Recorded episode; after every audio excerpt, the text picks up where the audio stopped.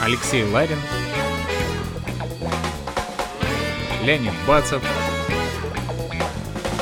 Решили, сделали. Шоткаст. Сегодня в программе руководитель аналитического отдела инвестиционного департамента ФРИ Инга Фокша. Да, Инга, привет. Всем слушателям привет. У нас по традиции в передаче мы всегда знакомимся с нашим гостем, поэтому будет здорово, если ты несколько слов расскажешь о себе. Меня зовут Инга Фокша. Э, я представляю аналитический отдел Free. А, являюсь его руководителем. Сама я всегда, я выросла из аналитика, я всю жизнь работала аналитиком. А, сначала я анализировала, была больше макроэкономическим аналитиком, анализируя экономику США и западных рынков. Потом а, я была аналитиком с небольшим портфелем в управлении высокотехнологичных компаний, котирующихся на NASDAQ, тоже американский рынок. И после этого я осознанно перешла в венчурный рынок из фондового делала а, просто потому, что верю, что на венчурном рынке в ближайшее время можно будет заработать, и он будет расти и развиваться более динамичным темпом по сравнению с фондовым. Инга, скажи, а аналитика для стартапов вообще нужна? Как и в жизни, любой человек э, должен, конечно, а, анализировать э, свои какие-то причинно-следственные связи, искать, пытаться понять, э, что поменять, что получилось, что не получилось, что привело к успеху, что это, этому успеху препятствовало и так далее. Поэтому так же, как и в бизнесе, а благо, что аналитика опирается на цифры, и на цифрах легче все-таки искать причинно-следственные связи, правда, не всегда, конечно, можно можно понять, что именно из-за много, большого количества факторов повлияло на что-то конкретное, но тем не менее на цифрах это, конечно, делать где-то легче, где-то сложнее. И аналитик э, — это человек, который владеет достаточным арсеналом, инструментами для того, чтобы эти причинно-следственные связи как-то выявить. В своей работе во Free вы встречаете огромное количество проектов, которые успешны, какие-то из них неуспешные.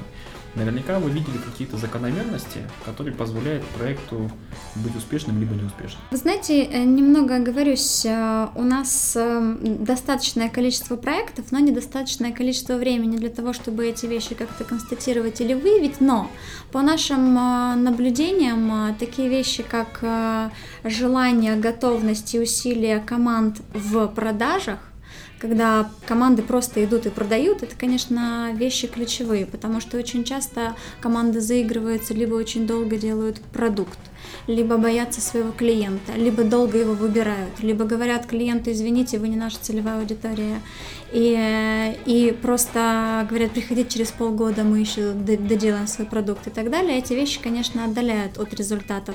И еще один, наверное, момент, если не углубляться в какие-то детальные вещи, это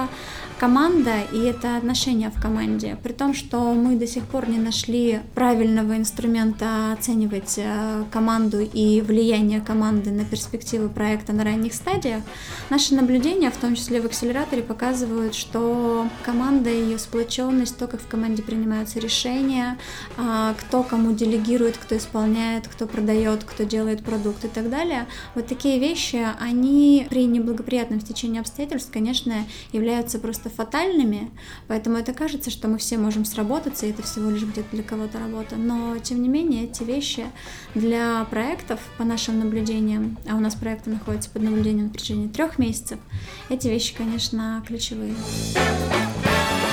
те проекты, которые начинают работать и э, зарабатывать деньги, в чем секрет их успеха? Опять же, по нашим наблюдениям все достаточно просто, когда проект просто идет и продает.